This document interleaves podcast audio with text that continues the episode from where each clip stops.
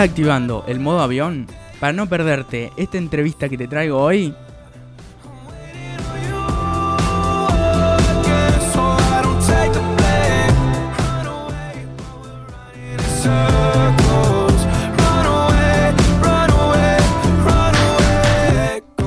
sobre una ex participante del reality más visto de la televisión argentina.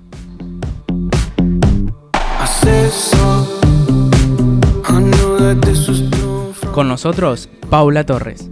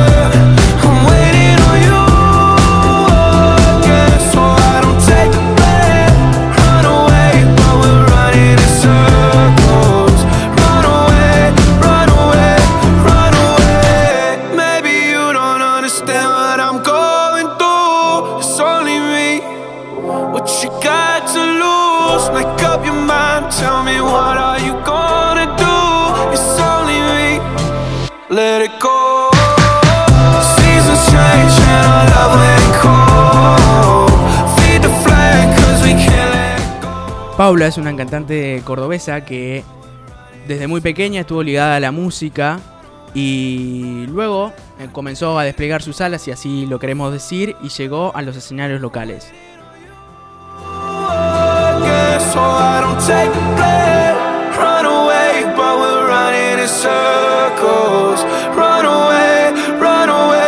Así presentábamos a Paula Torres. Tommy, buen día, ¿cómo estás? Bien, aquí estamos entonces presentando a esta ex participante de este, del reality de La Voz Argentina que estuvo participando el año pasado en La Voz. En 2018. En 2018. Ah, ya tanto pasó. Sí. yo ah, también, cuando, cuando estaba buscando la información, digo, ah, 2018, che. Ah, pasó todo. Mire, no, no. Eh, pensé que era que había sido el año pasado.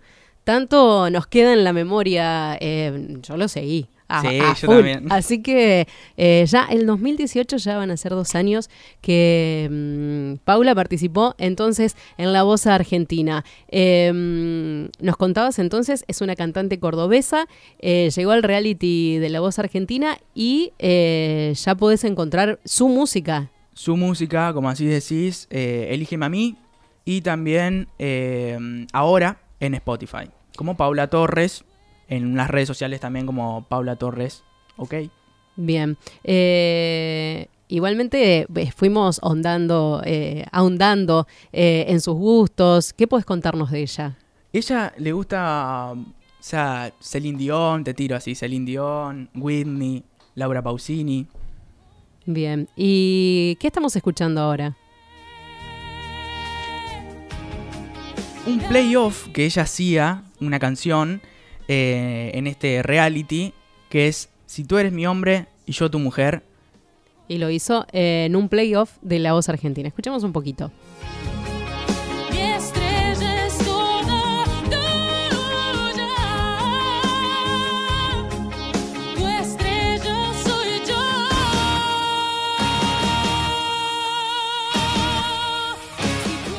Canción que siempre hacen sus vivos, nunca puede faltar. Todos los sábados ahí prendido y es una voz increíble, te la canta así como si fuera natural, un vozarrón. Bien, ¿cuál fue la pregunta, la primera pregunta que le hicimos a Paula? Como a todos los artistas que vamos a ir trayendo eh, para, ir viendo las diferentes eh, maneras en, en la cual ellos transitaron su infancia y, y, y comenzaron su vida, ¿no? Claro. Eh, cómo era la Paulita de pequeña. Vamos a ver qué nos dijo.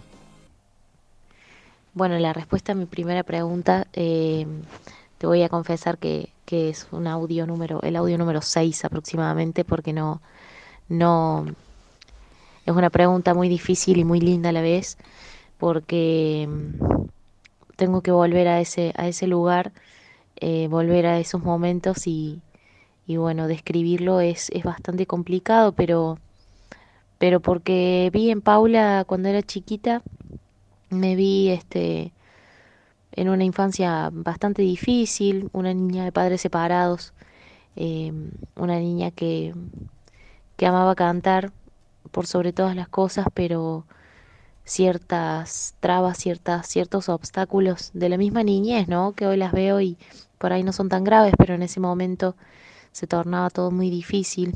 Eh, por ejemplo, el bullying, el bullying por mi peso. Yo era una niña, eh, bueno, con, con, que para la sociedad no, no tenía el peso ideal y bueno, este, iba a un colegio de, de músicos, un colegio de, de, de por ahí este, padres importantes, de, de, con alguno que otro puesto político o, o musical también y, y, bueno, este tuve que sufrir por ahí un poquito de la, la, la, la indiferencia y la diferencia que hacían ¿no? conmigo entonces por, por bueno por esto de, de, de, estar este excedida de peso y que para los demás yo, yo fuese diferente bueno ahí me, me vi en, en Paula de pequeña.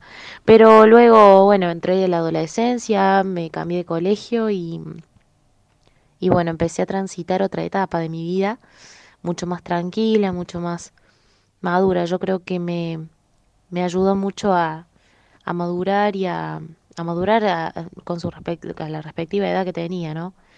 Eh, pero bueno, creo que, que, que fue, que todo lo negativo también tiene un lado súper positivo, así que esa fue Paulita de pequeña, con muchos sueños, anhelos y ganas de, de cantar.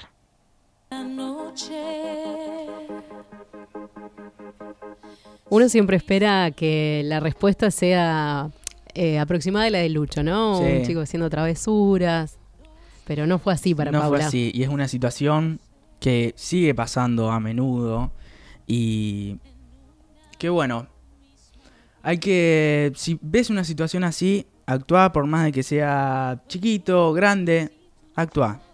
Así es. Es, eh, la, la niñez sigue pasando, em, perdón, ¿no? Eh, la- la- en la niñez, en, en la actualidad sigue pasando y, y hay, que, hay que actuar eh, sobre eso, hay que actuar. Además, eh, vemos como ese maltrato, el- según lo que contaba Paula, perdura en el tiempo, ¿no? Claro, sí, sí. Eh, y bueno, es una de las preguntas que por eso le haces a todos, a todos los Sí, sí, artistas. para ir es, viendo- es la idea de cómo vivieron cada uno su niñez y qué es lo que se refleja con eso. Claro, si bien ¿no? todos tienen un, un fin, que son músicos y todos son artistas, a veces la, la adolescencia, la niñez va pasando por diferentes lugares, todos no, no somos todos iguales, así que No, y no lo vivimos todos de la misma Claro. manera. Eh, así lo contaba Paula y uno, ella lo cuenta y uno se imagina. Sí. eh, esa niña eh, sin saber cómo... en una esquinita por ahí. Sí, o, o- o cómo eh, hacer frente a todas estas situaciones y sin alguien que, que, bueno, que la defienda o que pueda estar respondiendo por ella siendo muy niña. Y después, bueno, los adultos tratamos, adultos, adultas, tratamos de hacernos cargo de esos niños interiores, niñas interiores que quedaron algo golpeados. Pero bueno, ella lo decía, al- a través de los años lo pudo ir superando y hoy eh, es Paula Torres. eh, Claro, eh, como, como adulta, ¿no? sí, sí. Empezamos medio, medio bajón, pero bueno, vamos a, a subir. Vamos a seguir subiendo. Vamos No, está bien, es la idea de Claro. poder, de poder ir viendo en cada artista, como vos decías, eh, eh, cómo lo fue llevando, porque además es también eh, un disparador para tal vez algunas otras personas que dicen, uy, a mí me pasó lo mismo, bueno, ella lo superó eh, en el lugar en donde está, hoy Claro, está sí. grabando un disco. Así que, bueno, ahí seguimos. ¿Cuál es la segunda pregunta que le hicimos a, a Paula? ¿Viste cuando vos encontrás algún cordobés? Es como... Yo me lo imagino así como medio potente, ¿viste? Todo, Claro. todo joda por ahí. Mucho Fernet. Fernet, claro. Eh, bueno, le preguntamos cómo era la cordobesa interior. ¿Cómo es la cordobesa interior? Em, la cordobesa interior es alguien, como dijo Ricardo Montaner en un momento, eh, muy llana. Yo creo que, que, que sí, me considero tal cual así.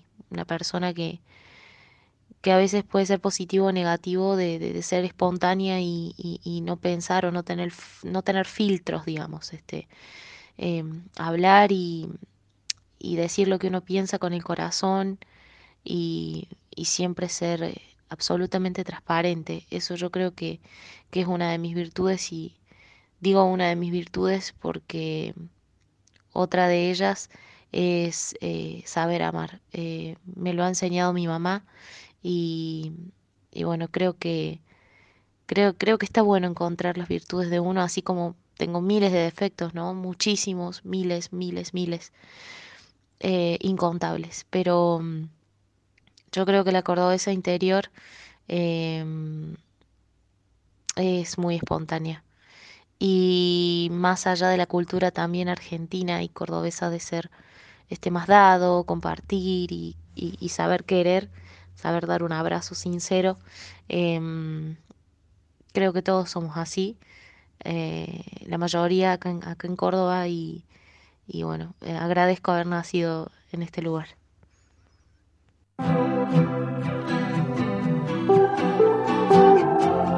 Espontánea. Espontánea. Y un abrazo. Eso es, creo que es una característica que nos que nos representa a nivel país. Exacto. El, abrazo, el beso. Por eso lo extrañamos tanto cuando no nos dejan hacerlo, ¿no? Claro.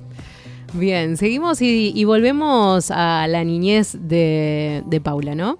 Sí, y le preguntamos que si de chiquita ella pensaba que esto era que toda esta carrera transcurrida iba a ser algo algo grandioso como lo que es hoy algo posible, ¿no? Claro. Y em, con todos los logros o con todo lo que llegó. Si esa niña que al principio nos decía que sufrió un poco, se veía eh, en este lugar en el que está hoy. Vamos a escuchar a ver qué nos contestaba Paula. De chiquita siempre soñé, siempre soñé en ser cantante.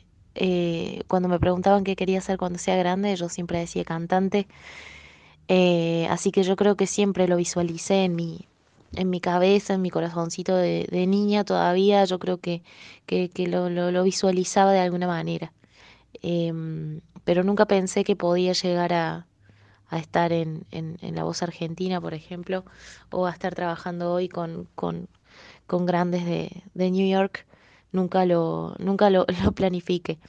Sí tuve mucha fe en que algo iba a salir bien. Y ya con eso, bueno, las puertas se abrieron solas. La noche se ha visto alguna vez. Ella siempre soñó, es. Además, era una niña soñadora. Claro. Em, eh, esto es lo que nos contaba Paula entonces, que no, a lo mejor no era tal cual, pero sí que se soñaba como, bueno, como hacemos tantos, ¿eh? o, jugando eh, frente al espejo y demás claro, sí, sí. Eh, viéndonos. A mí no me pasó mucho, así porque soy una persona, los que siempre digo, los que me conocen saben que soy una persona que por ahí alguna cosa, nunca pensé que iba a estar haciendo esto en este momento, así que son como, como decía Lucho en, en esa vez, yo me dejé llevar por, por el camino en la vida, así que Bien, pero eh, igualmente eh, la generación de ustedes, Tommy, digamos que Tommy tiene 17 años, es como que tienen eh, la posibilidad de verse a través de la tecnología, a través de las filmaciones, algo que, qué sé yo, 40 años atrás no teníamos posibilidad y sí era esto de, que Paula debe tener 30 y algo, 26, lo cumplió ayer. Bueno, está todavía un poquito, unos 10 años alejada de un poco de, esta, de la tecnología, un poco más cerca, pero sí todavía eh, en esta cuestión de pararse frente al espejo, de cantar o de eh, esas cosas que a lo mejor ustedes ya con tanta tecnología, vos ya te ves reflejado jugando a través de historias, o incluso eh, hay canales de YouTube que los manejan los padres, pero son de niños y niñas de de, tres o cuatro, tres o cuatro años. ¿eh? Eh, y que ya se están viendo ahí mientras juegan eh, y andás a ver en, qué les deparará el destino. Bien, ¿cuál es la próxima pregunta? Ya la pregunta cuatro que le hacías a Paula. ¿Cómo comienza su pasión artística? Bien, vamos a, a, escuchar qué nos contaba. Bueno, mi pasión artística empieza, yo creo que es desde puntualmente, obviamente yo cuando era chiquita no sabía muy bien cuál era mi, mi pasión, solo me gustaba cantar y, y lo disfrutaba mucho. Estudiaba música desde los cinco años, estudio música y, y bueno, me, me gustaba, me gustaba. Yo me acuerdo, llegaba la hora de, yo iba a un colegio de doble escolaridad y llegaba a la hora del, coro o de la teoría musical y me encantaba. Eh, dicho sea de paso, me iba muy mal en matemáticas, en ciencias sociales, pero me gustaba mucho participar de la hora del coro, la hora de, de, de, las materias musicales. Así que yo creo que siempre me di cuenta que era mi pasión, pero puntualmente me di cuenta a los 16, 16 años que entré a cantar en una banda en Córdoba y, y bueno, pisé el escenario y, y fue como remunerado esa vez y ahí entendí que trabajar de lo que uno le gusta, que te paguen por eso y, e invertir todo tu tiempo en eso, eh, realmente eh, me sentí completa, ahí me di cuenta.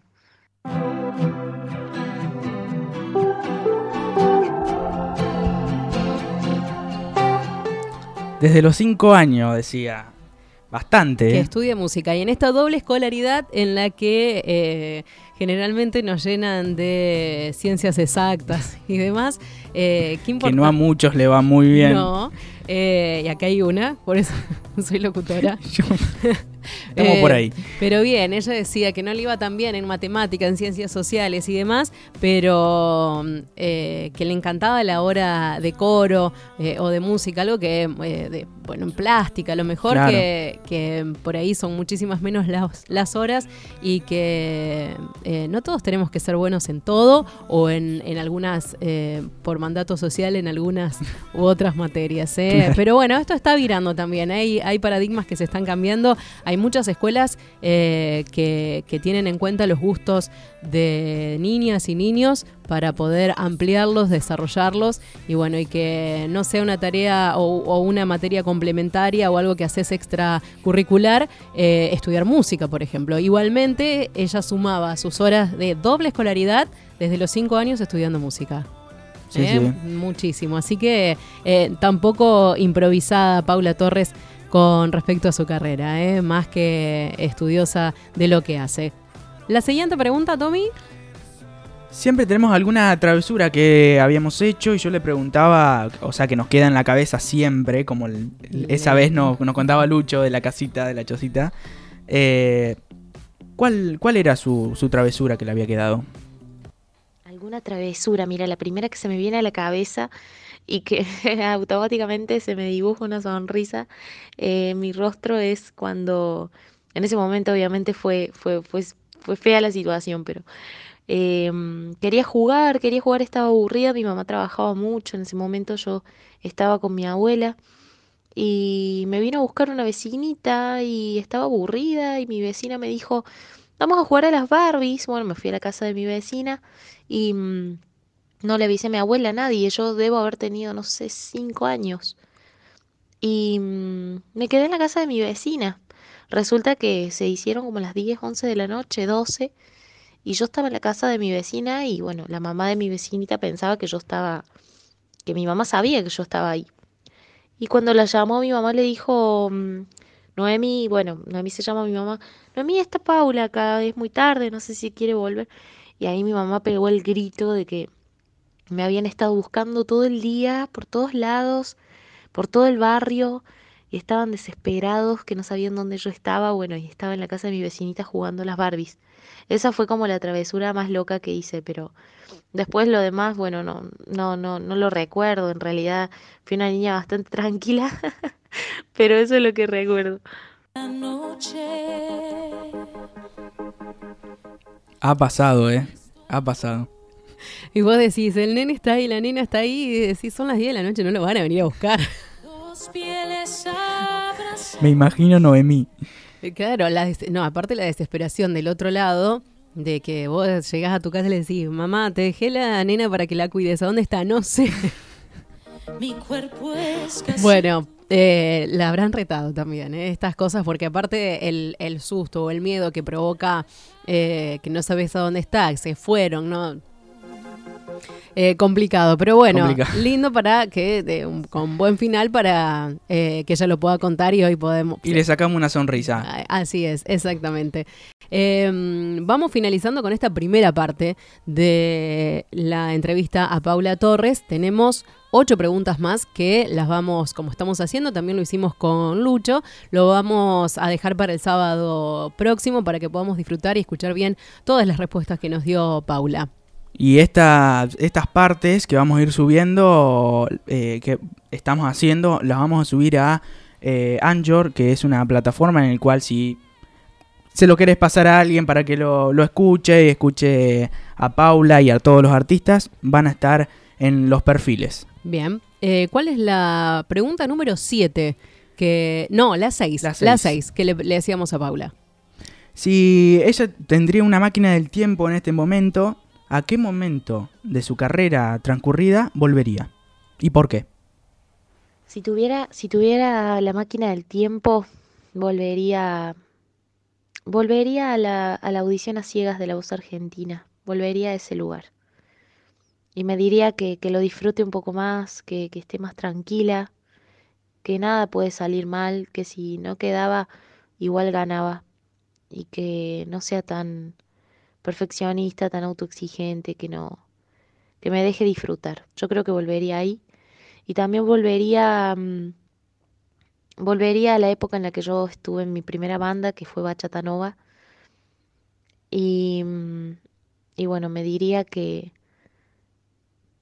que sepa decidir, que, que, que tenga cuidado con mis decisiones, que mm, también que lo disfrute más, que piense antes de, hablar y, justamente, bueno, tomar decisiones. Y bueno, es, yo creo que esos dos momentos volvería y, y no, no, no los cambiaría porque igual fueron lindos, pero eh, solo me diría eso. Muy buena pregunta, muchas gracias por esa pregunta.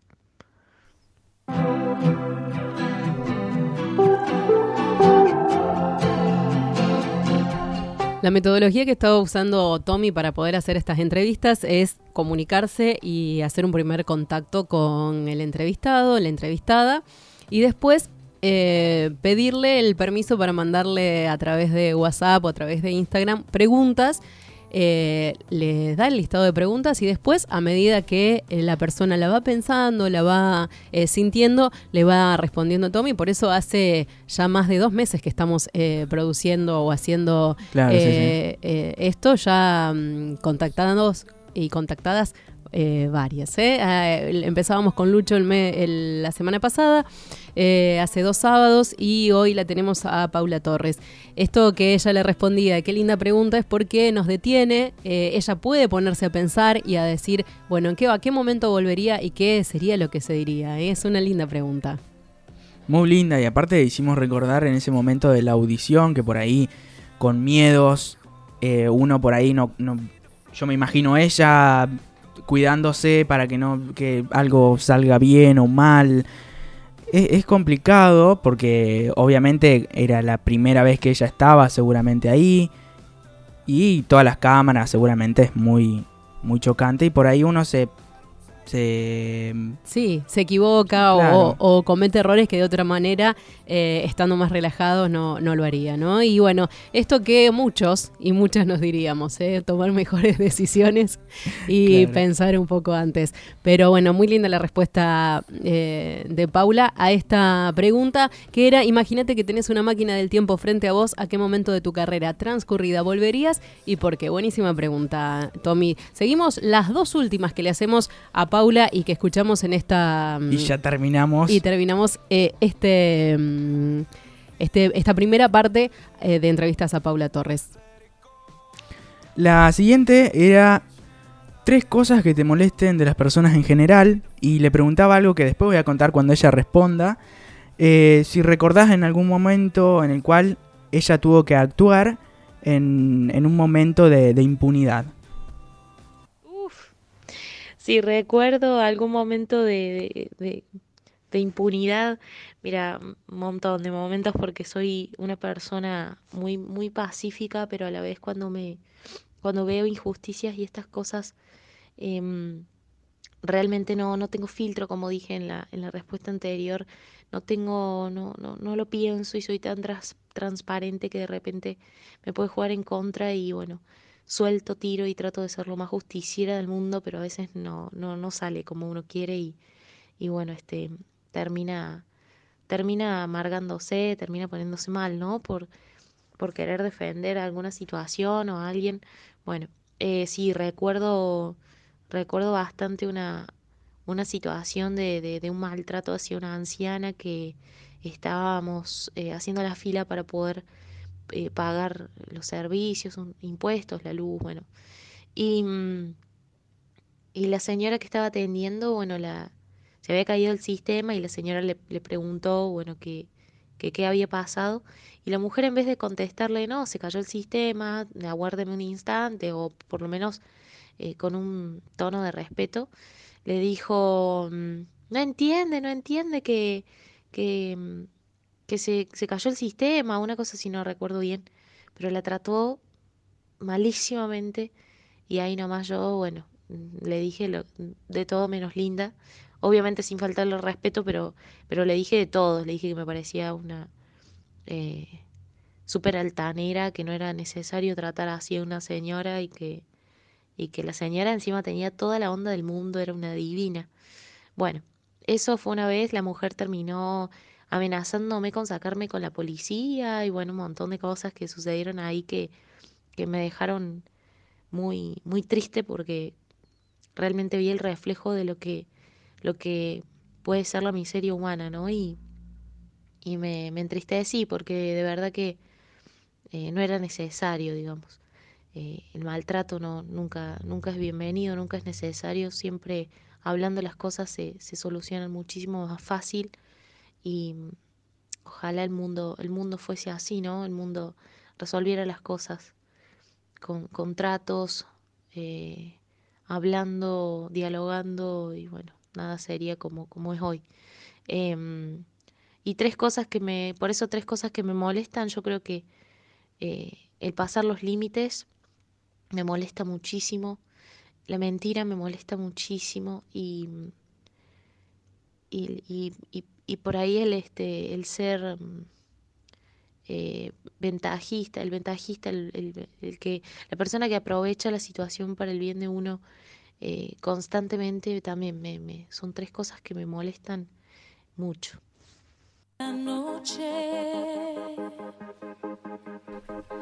se ha visto Pasar los límites, la mentira y ser ventajero o ventajera. ¿eh? Aprovecharse en, en favor propio. El respeto ante todo.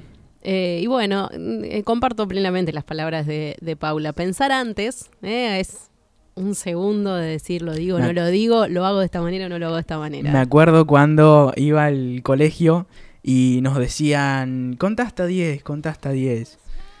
Bueno, a veces sale, a veces no. Igualmente, más allá de que uno pueda tener sus días, como todo, como, como, nos, pasa eh, eh, a todos, poder, eh, antes de faltar el respeto, como decía Paula, poder pensar dos segundos y decir, bueno, acá voy y tratemos de... Porque si tu mal día se encuentra con mi mal día, terminamos muchísimo peor. Termina como toda una tragedia. Como llamando a la policía, como le pasó a Paula. Pero eh, bueno, esto se lo preguntaba porque yo la sigo hace mucho a Paula y comentaba en, un, en una historia eh, todo esto lo que había pasado. Digo, bueno, es buen momento para, para demostrar lo que la buena acción que ella había hecho en ese momento. Y no, obviamente no pensé que, iba a usar este eh, preciso ejemplo. Pero bueno, eh, eh, sobre todo de lo de involucrarse, ¿no? Lo, de, poder eh, ponerse en el lugar del otro y decir, bueno, para no era para tanto. No hacía falta que, grites ni que te pongas así. Claro, es como lo, de, lo, de primero, lo que decíamos de involucrarse si ves alguna situación de bullying o lo que sea, involucrate o algún... diferentes cosas de la vida que por ahí te, te chocan y estás con un mal día, como decís, y hay que involucrarse y actuar en ese momento. Siempre con respeto, como decía Claro. Paula. Vamos a la última pregunta que tenemos preparada para mm, este sábado y eh, vamos a estar finalizando con esta sección de eh, quiénes fuimos, a dónde vamos, cómo hicieron los y las que le hicieron, lo, la hicieron. Eh, hoy estuvimos con Paula Torres. La última pregunta de este sábado que le hacíamos. ¿Cuál era el lugar ideal para componer? Bueno, mi, mi lugar ideal para componer eh, considero que es mi casa, ¿no? O sea, el lugar en, el que sea, la pieza, eh, la oficina, bueno, yo eh, en realidad, si estoy en mi casa estoy tranquila, pero depende de, de- de- de cómo sea mi, mi estado de inspiración. puedo estar componiendo camino a, a un trabajo, camino a, a comprar, no sé, viste, puede surgir alguna idea en ese momento. Eh, una vez surgió, surgió una, una historia que escribí en el trayecto de 20 cuadras, 25 cuadras en taxi, eh, sobre, bueno, una historia que es una respuesta a una canción que ya es famosa, ya está hecha la canción, y la venía escuchando en la radio del taxi y ahí dije, no, voy a componer la respuesta a esa canción, como que la mujer le canta al hombre, eh, lo que ella tiene para decir se lo, se lo dice. Así que compuse una canción así. Pero cualquier lado es, es bueno para, para armarse de inspiración.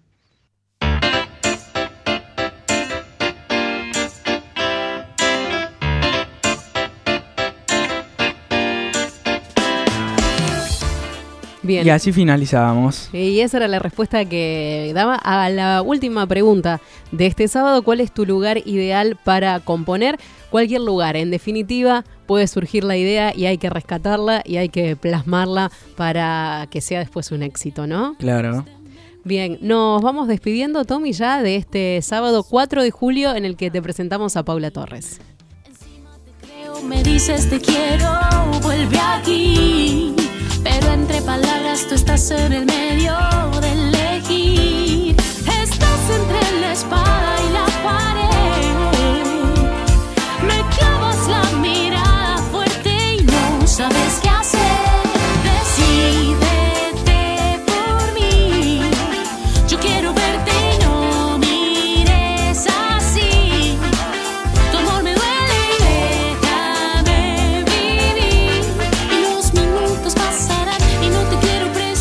Nos quedan ocho preguntas para la semana que viene. Claro, y vamos a adelantar un poquito. Vamos a meternos por ahí en el mundo de las grabaciones de, de la voz argentina. Y eso vamos a ir metiéndole un, un poco de, de- de picante a esto. Bien, vamos entonces eh, a esperar para el próximo sábado las últimas ocho preguntas que le hacíamos a Paula Torres eh, al, al mundo de las grabaciones y algunas preguntas eh, particulares o íntimas como cómo fue lo de formar parte del ejército. Vamos a ver qué nos cuenta de Claro. eso Paula con respecto eh, a- también a su vida fuera de lo que es la música. Así que aquí presentamos de esta manera, vivimos esta ya segunda entrevista a Paula Torres que hacemos en Quiénes Fuimos, Dónde Vamos, cómo hicieron los y las que lo hicieron.